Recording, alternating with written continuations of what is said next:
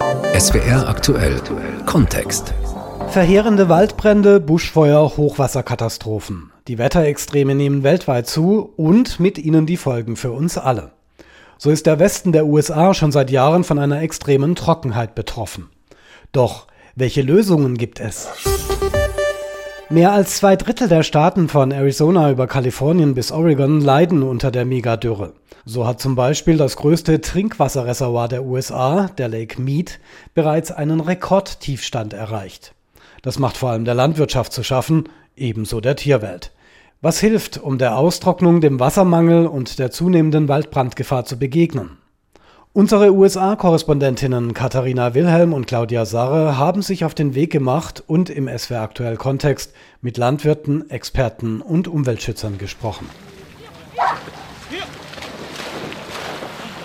Grün türkis und kristallklar schlängelt sich der Colorado River durch den Black Canyon. Dahinter erheben sich schroff und steinig die Black Mountains. Las Vegas ist nur gut eine Autostunde entfernt. Oh, yeah. Einige Kajaker machen sich an diesem glühend heißen Nachmittag bereit für eine Bootstour. Der Colorado River ist die Lebensader für die Menschen hier in der Wüste von Nevada. Allerdings verliert der Fluss durch ausbleibende Schneefälle von Jahr zu Jahr Wasser. Die Folge niedrige Wasserstände am Lake Mead, einem riesigen Trinkwasserreservoir, das vom Colorado River gespeist wird. Uh, es ist schlimm. Ich war hier Mitte der 80er, als das Reservoir so voll war, dass es übergelaufen ist. Das ist nicht passiert, seitdem sie den Hoover-Damm in den 30er Jahren gebaut haben. Und jetzt ist der Wasserstand so tief gesunken. In Vegas wird das Wasser ziemlich knapp. Living in Vegas, the water is, is getting kind of tight. Joe spielt mit seinem Hund am Ufer des Colorado River. Er macht sich Sorgen über die rasant zunehmende Trockenheit in seinem Heimatstaat Nevada. Nicht nur hier herrscht extreme Dürre, sondern im gesamten Westen der USA. Das Ausmaß der Trockenheit wird in diesem Jahr erstmals deutlich sichtbar.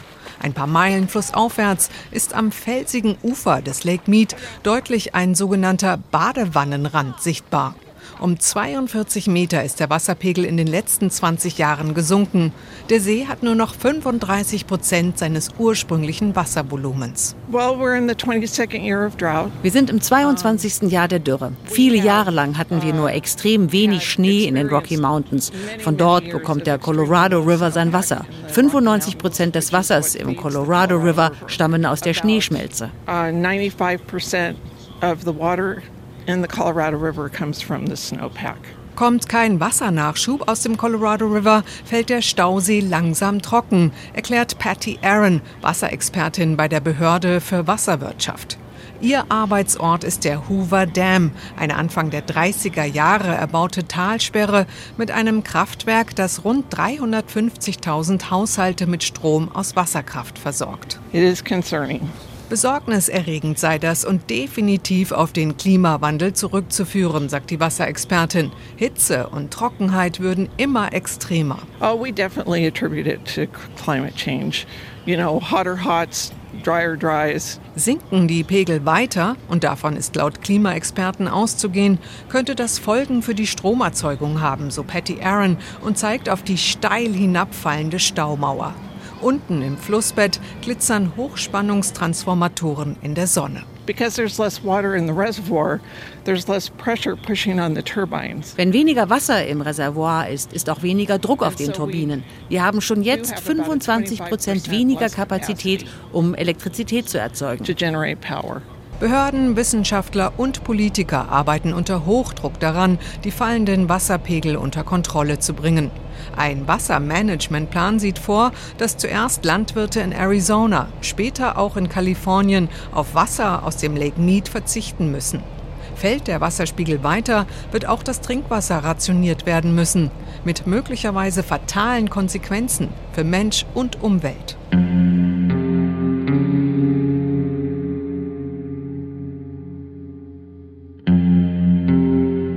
1500 Kilometer weiter im Nordwesten der USA, am Columbia River. Der mächtige Fluss durchtrennt die Bundesstaaten Oregon und Washington State. Der Columbia River schimmert blau-grünlich. Die Landschaft wirkt sattgrün, durchzogen von sanften Hügeln und Wasserfällen. Idyllisch. Doch der Schein trügt. Unter Wasser sterben die berühmten Lachse des Columbia Rivers.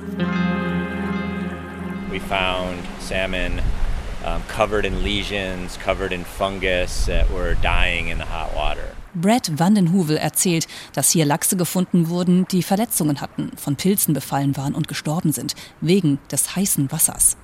Vandenhovel ist der Vorsitzende der Naturschutzorganisation Columbia River Keepers, die sich um den Schutz des Flusses kümmert. So, it was a es ist ein heißes, trockenes Jahr und Lachse brauchen kaltes Wasser. Das Wasser im Columbia River wurde zu heiß. Das Wasser hat jetzt 21 bis 22 Grad. Das wirkt jetzt nicht, als sei das viel, aber Lachse bevorzugen eher 16, 17 Grad. 20 ist die Obergrenze. You know, to spawn 16, 17 degrees, 20 is the upper limit. Zehntausende Lachse seien in diesem Jahr umgekommen.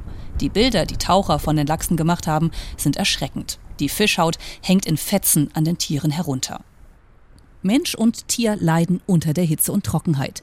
Doch der Naturschützer Brad Wandenhuvel betont, dass nicht nur die kurzfristige Hitzewelle den Lachsen geschadet hat. The rivers are hot because of the dams are die Flüsse sind heiß durch die Dämme, die für die Stromgewinnung gebaut wurden.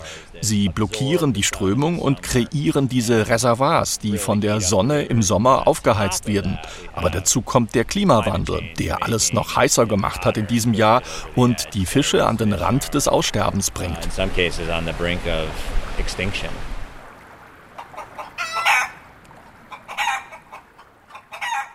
Einige Landwirte in Arizona müssen bereits jetzt ohne Wasser auskommen. Auf der Kaywood Farm, ungefähr eine Stunde südöstlich von Phoenix, picken ein paar magere Hühner im Dreck. Ein Traktor und einige andere landwirtschaftliche Maschinen stehen verlassen auf dem Hof. Ausgedörrt und braun erstrecken sich die endlosen Felder bis zum Horizont. Dieses Feld hier ist erledigt. Hier ist nichts mehr grün, alles ist vertrocknet. Hier ist etwas Unkraut. Ach, und da ist noch ein kleines bisschen lebendiges Alfalfa. Man hört es richtig, wenn man läuft, wie es knirscht. So, as you can see, you can hear it if you walk on it, it crunches.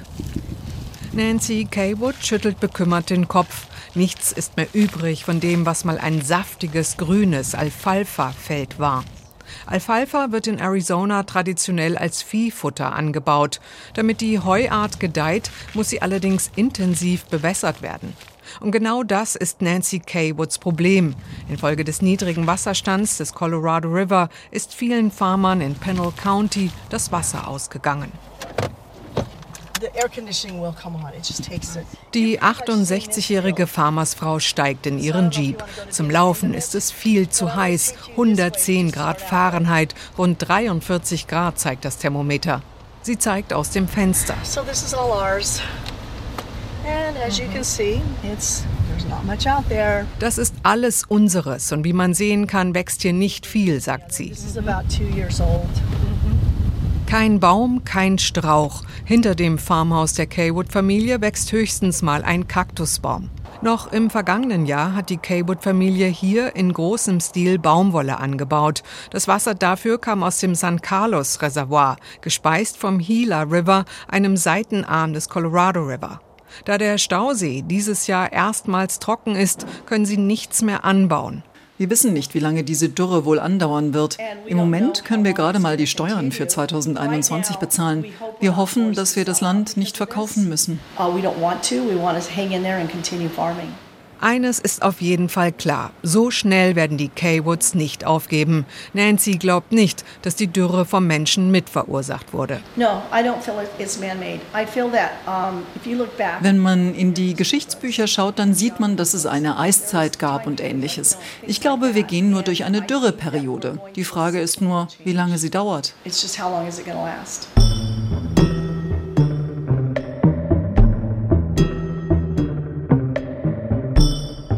Solche Aussagen verursachen bei Umwelt- und Wasserwissenschaftler Peter Gleik aus dem kalifornischen Berkeley Kopfschütteln. Gleik ist einer der führenden Wissenschaftler in den USA, die sich mit den Folgen des Klimawandels und Wassermangel auseinandergesetzt haben. For many years we have understood in the climate community that climate change, human caused climate change, für viele Jahre war es innerhalb der Gemeinschaft der Klimawissenschaftler klar, dass der menschengemachte Klimawandel schlimmste Auswirkungen auf die Ressource Wasser haben würde. Was wir jetzt sehen, ist auf jeden Fall ein Symptom des Klimawandels. Wir sagen nicht, dass die Dürre vom Klimawandel verursacht wurde, aber sie hat sich dadurch verschlimmert. What we're arguing very clearly is that this drought has been influenced and worsened by climate change. Der graubärtige, schlachsige 60-Jährige hat das unabhängige Pacific Institute mitgegründet, das sich auf Forschungsarbeiten zum Thema Wasser spezialisiert. Er mahnt an, dass der Westen der USA beim Wasserverbrauch eine Schwelle erreicht habe. Er nennt dies peak water. The idea of peak water is that we are running into absolute limits on the amount of water. Die Idee hinter dem Begriff Peakwasser ist, dass wir die Grenzen des verfügbaren Wassers erreichen. Manche Wasserressourcen füllen sich nicht einfach wieder auf. Das ist in Kalifornien zum Beispiel ein Problem mit dem Grundwasser. Wir pumpen zu viel aus dem Boden heraus. Und so wie bei einem Bankkonto, von dem man zu viel abhebt, ist irgendwann nichts mehr da. Money out than you put in, sooner or later you run out. Die kalifornische Wasserbehörde hat einigen Landwirten schon untersagt, Wasser aus Flüssen, Kanälen oder Pipelines zu entnehmen. Aber jeder, der einen Brunnen bohren kann, pumpe auch Grundwasser ab, sagt Peter Gleik. Anyone who can drill a well has been able to pump groundwater. And that has led to this massive overextraction of groundwater in California. In Kalifornien herrscht noch der sprichwörtlich wilde Westen, wenn es um das Grundwasser geht. Die Nutzung ist kaum reguliert. Manche Landwirte pumpen tausende Liter am Tag allein mit einer Pumpe ab. Das führt dazu, dass einige Regionen schon mehrere Meter abgesunken sind. Klimaforscher Eric Bolt von der Wetterbehörde der USA NOAA unterstreicht, dass der Westen der Vereinigten Staaten in den vergangenen 30 Jahren wärmer und trockener geworden ist. But when we see these die Rekordwerte, die wir sehen, da sagt uns die Klimaforschung, dass wir das in der Zukunft öfter erwarten müssen. Längere Dürren, größere und extremere Hitzewellen.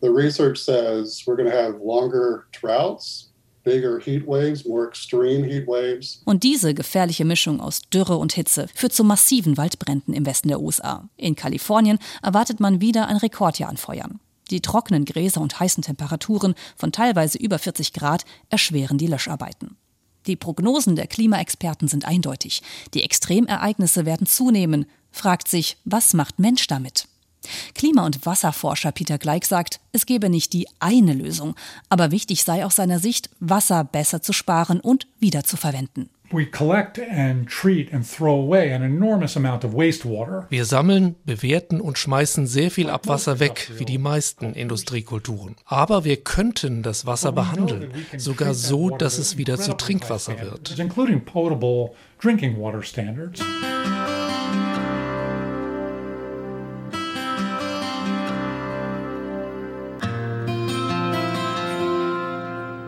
Eine der Vorreiterinnen in Sachen Wassersparen und Trinkwasseraufbereitung ist die Stadt Las Vegas. Muss sie auch sein, denn die Millionenstadt liegt in der Mojave-Wüste in Nevada und hier regnet es extrem selten. Die Stadt habe eines der fortschrittlichsten Wassersparprogramme des Landes, sagt Bronson Mack stolz. Er sitzt in seinem Büro der Southern Nevada Water Authority. So here in Las Vegas we have some of the most progressive and comprehensive water conservation programs. Wir verlangen nicht nur, dass Privathaushalte, Hotels, Casinos und Unternehmen Wasser sparen, sondern jede einzelne Branche muss ihren Anteil leisten. Eine Maßnahme sind saisonale Bewässerungsbeschränkungen. And some of the things that we have implemented are seasonal watering restrictions. Andere Maßnahmen sind sogenannte Water Cops, Bürger, die Wasserverschwendung melden, wassersparende Technologien bei Dusche, WC oder Geschirrspüler und finanzielle Anreize, damit Gartenbesitzer Rasen durch Steingärten und Wüstenpflanzen ersetzen. Gras auf öffentlichen Flächen soll bis 2026 ganz verboten werden. There's about 4000 acres of that grass that's in our community. Gut 1600 Hektar Rasen in unserer Community verbrauchen allein 10 Prozent unseres Wassers. Das Gras benötigt mehr Wasser pro Jahr als der ganze Las Vegas Strip. It uses more water per year than the entire Las Vegas Strip. Bronson Mack von der lokalen Wasserbehörde ist davon überzeugt, dass die Resorts am Las Vegas Strip durch Trinkwasseraufbereitung zum Wassersparen beitragen. Außerdem habe der Tourismus in Las Vegas eine enorme Wirtschaftskraft. So the Las Vegas Strip and all of the hotels that we have, it is the backbone of our economy. Der Las Vegas Strip ist das Rückgrat unserer Wirtschaft. Der Wasserverbrauch der Hotels macht 7% aus, aber das Wasser aus dem Innenbereich kann wieder aufbereitet und in den Lake Mead zurückgepumpt werden. Und für jede Gallone, die wir zurückpumpen, bekommen wir eine Gallone aufbereitetes Trinkwasser zurück. And for every gallon we return back to Lake Mead, we can take another gallon out and bring it into the valley as treated drinking water. Auch rund 500 Kilometer weiter südlich im Bundesstaat Arizona wird über Lösungsmöglichkeiten nachgedacht. Phoenix gilt als die heißeste Stadt der USA und gleichzeitig als Boomtown. Aber wie kann eine wachsende Bevölkerung die zunehmende Trockenheit und Hitze unbeschadet überstehen?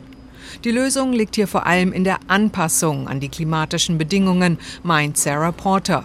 Sie leitet das Kyle Center für Wassernutzung an der Universität von Arizona. Cities withdraw a little over 10% of the water that's used from the system and almost all the rest is withdrawn by agriculture. Städte verbrauchen nur 10 Prozent des Wassers, sagt Sarah Porter. Fast der gesamte Rest fließe in die Landwirtschaft.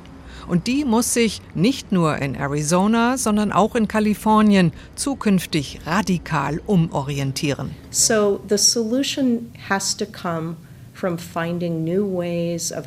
die Lösung liegt darin, neue Wege zu finden für eine blühende Landwirtschaft, die weniger Wasser braucht. Landwirtschaft nach den Methoden des 19. Jahrhunderts muss aufhören. Stattdessen brauchen wir revolutionäre Methoden des 21. Jahrhunderts. Der Elon Musk der Landwirtschaft sein. Be the Elon Musk of, of agriculture.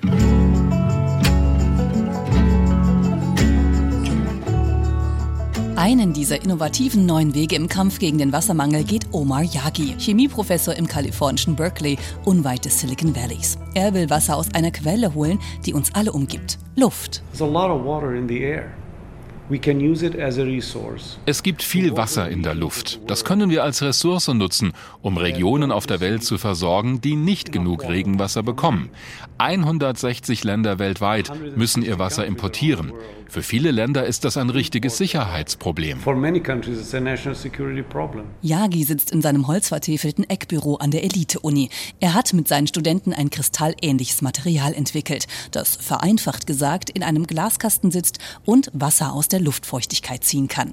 Mit wenig Energieaufwand kann das Wasser extrahiert werden. Das Besondere, Yagis Erfindung, die sogenannten MOFs, funktionieren sogar in der Wüste. Diese Geräte können Wasser aus 10% Luftfeuchtigkeit ziehen, sogar 5%. Das Wasser, das wir gewinnen, ist super sauber. Wenn man es mineralisiert, wird es sogar zu Trinkwasser. Yagi erzählt, dass seine Erfindung vielleicht später als Mikrowellen großes Gerät in jeder Küche stehen könnte. Pro Tag ließen sich damit bis zu 8 Liter Wasser ernten.